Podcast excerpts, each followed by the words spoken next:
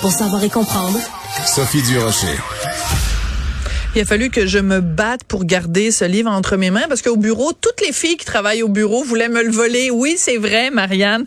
Ce livre, c'est Au lit avec Anne-Marie, d'Anne-Marie Ménard, que vous connaissez bien parce qu'elle est très présente sur les médias sociaux. C'est vraiment quelqu'un qui arrive à euh, vulgariser, à simplifier, à expliquer, à démystifier la sexualité en général et en particulier la sexualité féminine. Donc, son livre vient de sortir aux éditions Pratico et en plus, ça nous fait le plaisir d'être en studio. Bonjour Anne-Marie. Merci de me recevoir. Ben, écoute, habituellement, euh, quand je lis un livre, je note, j'entoure et tout ça. Et euh, là, il y a plein de nouvelles expressions que j'ai Mmh. apprises. Alors, si c'est, si t'es d'accord, Anne-Marie, j'aimerais que tu prennes le temps de nous les expliquer. C'est beaucoup des expressions anglaises, mais c'est pas grave. Dans ce, dans ce cas-ci, je vais te pardonner parce que c'est peut-être difficile à traduire. Dans ce livre-là, tu nous parles, par exemple, du pleasure mapping. Explique-nous, pour le bénéfice de nos auditrices et auditeurs, ce que c'est le pleasure mapping? En français, c'est la cartographie du plaisir. Donc, souvent, on garde les noms en anglais parce que les études en sexologie sont peu nombreuses et elles sont faites majoritairement en anglais. D'accord, excellente Donc, explication. Oui, des fois, c'est difficile de traduire en français pour vraiment donner euh, l'explication juste. Donc, la cartographie du plaisir, c'est une excellente technique pour apprendre à connaître son corps. Ça se fait seul ou avec partenaire. Donc, je suggère souvent de commencer à le faire seul euh, parce que c'est plus facile d'expliquer le chemin quand il a déjà été. Euh, quand on arrive C'est avec... comme la carte pour se rendre à Québec. Rends-toi à Québec, puis après, tu diras à ton chum comment se rendre. Exactement, mais C'est comme un. GPS du sexe, finalement. Exactement. Bon. C'est difficile d'expliquer le chemin les yeux fermés. Donc, avec la cartographie, on s'explore, on se découvre, on apprend à se connaître. C'est plus facile de communiquer ce qu'on veut après ça à notre partenaire. Et si on veut le faire à deux, ben on peut se faire des soirées cartographie du plaisir. Une soirée pour toi, une soirée pour moi. OK, bon, je sens qu'il y a quelqu'un qui s'appelle RM. Je vais juste donner ses initiales, qui est peut-être en train de prendre des notes euh, en ce moment. non, mais c'est ça qui est formidable avec toi, Anne-Marie, et c'est pour ça qu'à chaque fois que je t'ai en entrevue, je trouve ça intéressant. C'est que, bon, d'abord, tu parles de sexe, évidemment, sans tabou, parce que tu es une professionnelle de la, de la, de la sexologie, mais aussi, c'est c'est des choses simples. Et en fait, c'est de se réapproprier parfois notre corps et aussi de nous réapproprier le désir parce que quand même, on va se le dire, la pornographie a beaucoup euh, mélangé ou barouetté beaucoup d'images qu'on se fait dans notre tête.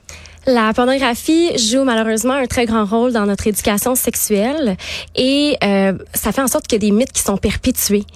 Euh, puis on est tout mélangé dans les scripts sexuels, Ouais. dans les pratiques qu'on devrait apprécier. Surtout chez les femmes, euh, je te dirais que la pornographie est pas est pas euh, c'est pas représentatif des besoins euh, que les femmes peuvent avoir. Mais d'abord, elles passent leur temps à crier, là. Je veux dire, à un moment donné, il faut se calmer, là. Qui crie comme ça dans la vraie vie? Ouais, non, personne. C'est très performatif. On n'est pas dans l'expérience, on n'est pas dans le ressenti. Euh, souvent, il y a absence de consentement également. On est focusé, c'est phallocentré. Hein, Oui. Et d'ailleurs, c'est intéressant parce que dans ton livre, on apprend que dans la vraie vie, dans les vraies, les vraies relations euh, sexuelles, il y a seulement une femme sur cinq. Écoutez ça, les amis. Il y a seulement une femme sur cinq qui atteint l'orgasme par la pénétration. Donc, il y en a quand même 4 sur 5 qui trouvent leur, qui prennent leur pied autrement qu'avec un pénis, là. Oui, puis souvent quand on parle de sexualité, on l'associe à la, à la pénétration. Donc c'est vraiment la pratique sexuelle qu'on va valider, qu'on va normaliser le plus, alors qu'en réalité, oui, pour les hommes, c'est parfait la pénétration, mais pour les femmes, ça, ça devient une pratique qui est pas nécessaire pour avoir du plaisir. Puis ça, Voilà. je pense qu'on n'est pas habitué d'entendre ça.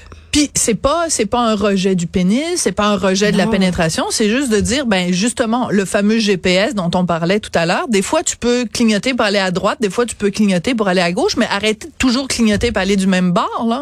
Définitivement, si je pense qu'on est un peu, euh, on, on veut se défaire de la, la formule entrée repas dessert.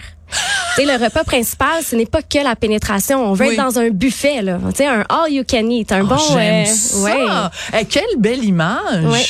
Oui, j'adore ça, le buffet. Alors, euh, donc, dans ce buffet, il y a aussi le, une autre expression anglaise, le pussy gazing. Oui.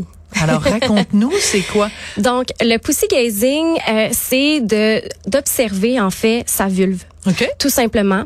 Donc, c'est vraiment une pratique que peu de femmes vont avoir fait dans leur vie. Je suis certaine qu'il y en a beaucoup qui nous écoutent en ce moment qui ont jamais même pris le temps de regarder de quoi avait l'air leur vulve.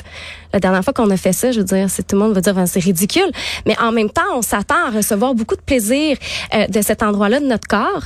Puis, si on lui donne pas d'attention, qu'on sait pas de quoi elle a l'air, est-ce qu'on peut s'attendre à ça? Très vrai. La dernière fois que j'ai entendu parler de pussy gazing, en fait, la première fois, c'était dans une espèce de documentaire de Gwyneth Paltrow où il y avait des séances où les femmes, en effet, se mettaient comme en cercle ou enfin, en tout cas, euh, et sortaient un miroir et regardaient leur vulve et observaient toutes les parties et tout ça. Et c'est super éducatif. C'est drôle parce que on connaît plein d'aspects de notre corps, puis nous, les femmes, on est toujours en train de se regarder dans le miroir. Tout le Mais il y a un endroit où on se regarde jamais dans le miroir, c'est justement entre nos deux jambes. C'est quand même bizarre. Oui, c'est vrai. Puis juste l'idée de se mettre un miroir entre les deux jambes peut créer un certain malaise pour certaines personnes. Ouais, pourquoi? Ben parce qu'il y a tellement de messages aussi qui sont erronés, euh, qui sont passés dans la société au niveau de, de, du sexe des femmes, donc de la vulve. Euh, on va dire que c'est sale, que c'est mal propre. On va en pharmacie. Ça sent pas bon? Ben c'est aller en pharmacie, le nombre de de, de, de, de savons qu'on va retrouver pour se laver, alors qu'on va dans l'allée des hommes, ils ont des shampoings 8 en 1, eux, là. Ils se lavent le, crâne puis le dessous de pied avec, euh, puis je veux dire, ils se lavent toutes là avec la même bouteille. Là. Mais il n'y a pas de shampoing pour pénis? Il n'y en a pas. mais peut-être qu'il devrait y en avoir. Peut-être, oui. Peut-être. Mais tu as tout à fait raison. On a, on a aussi euh, beaucoup cette idée-là que euh, parce que c'est c'est aussi parce que c'est plus euh, caché. Enfin, on, le sait, l'appareil le, le, génital de l'homme, c'est quelque chose d'extérieur. Chez la femme, c'est quelque chose d'intérieur. Donc, on n'a pas nécessairement le même rapport non plus. Si on avait la vulve en plein milieu du front, euh, ce serait autre chose. Mais il se trouve que là, c'est, tu comprends, il y a ce côté d'intimité là aussi qu'il faut pas, qu'il faut pas nier. Euh, ce que j'adore dans ton livre, c'est que tu parles de tout. Et moi, selon moi, un des plus grands mythes, un des plus grands tabous, c'est la masturbation. Oui. OK? Euh, je me souviens, il y a des années de ça, l'humoriste Maxime Martin avait dit, la prochaine fois que vous écoutez les nouvelles avec Bernard de Rome, il faut vous imaginer Bernard de Rome en train de se masturber. Mais non, mais je trouvais ça extraordinaire qu'il dise ça parce que on le fait tous, même les enfants se masturbent. Alors pourquoi il y a encore ce si grand tabou sur la masturbation et en particulier la masturbation féminine? Mhm.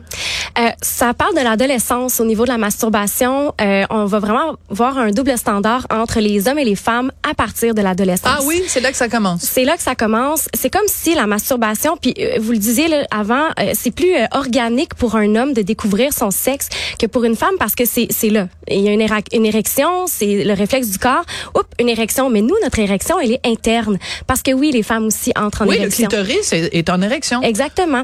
Donc, à l'adolescence, c'est comme un rite de passage de euh, se masturber, d'éjaculer également. Les hommes entre eux vont beaucoup en parler. Mais chez la femme, c'est comme si on doit être euh, secrète, mm. discrète avec ce genre de choses-là. Puis, euh, on va moins donner la permission aux femmes de s'explorer à l'adolescence direct en partant. C'est vraiment très dommage. En tout cas, il y a vraiment, on pourrait parler pendant des heures, Anne-Marie, de ton livre. En plus, il y a toute une section sur, euh, bon, évidemment sur la pornographie, mais aussi sur euh, le manque ou euh, la faiblesse de l'éducation sexuelle dans les écoles québécoises. Bref, je recommande à tout le monde de lire ce livre-là. De toute façon, je vais me le faire voler. Là, je vais sortir de studio. Puis regarde, elles sont là, elles sont en régie, déjà prêtes à me voler mon livre au lit avec Anne-Marie. Merci de continuer à faire ce travail-là, de démystifier, d'utiliser les vrais mots pour mm. dire les vraies affaires. Ça, c'est tellement, tellement important. C'est pas un oui-oui, c'est pas un yi-yi, c'est pas un ya-ya. Ça s'appelle une vulve. Merci, bonsoir. Merci, beaucoup, Anne-Marie. Merci à Marianne Bessette qui va très bientôt me voler ce livre-là à la recherche. Merci à Charlie Marchand. Peut-être tu vas me le voler aussi, Charlie. Hein, on sait jamais. Euh, Charlie Marchand, donc à la réalisation, la mise en onde. Merci beaucoup à vous aussi de nous écouter à Cube Radio.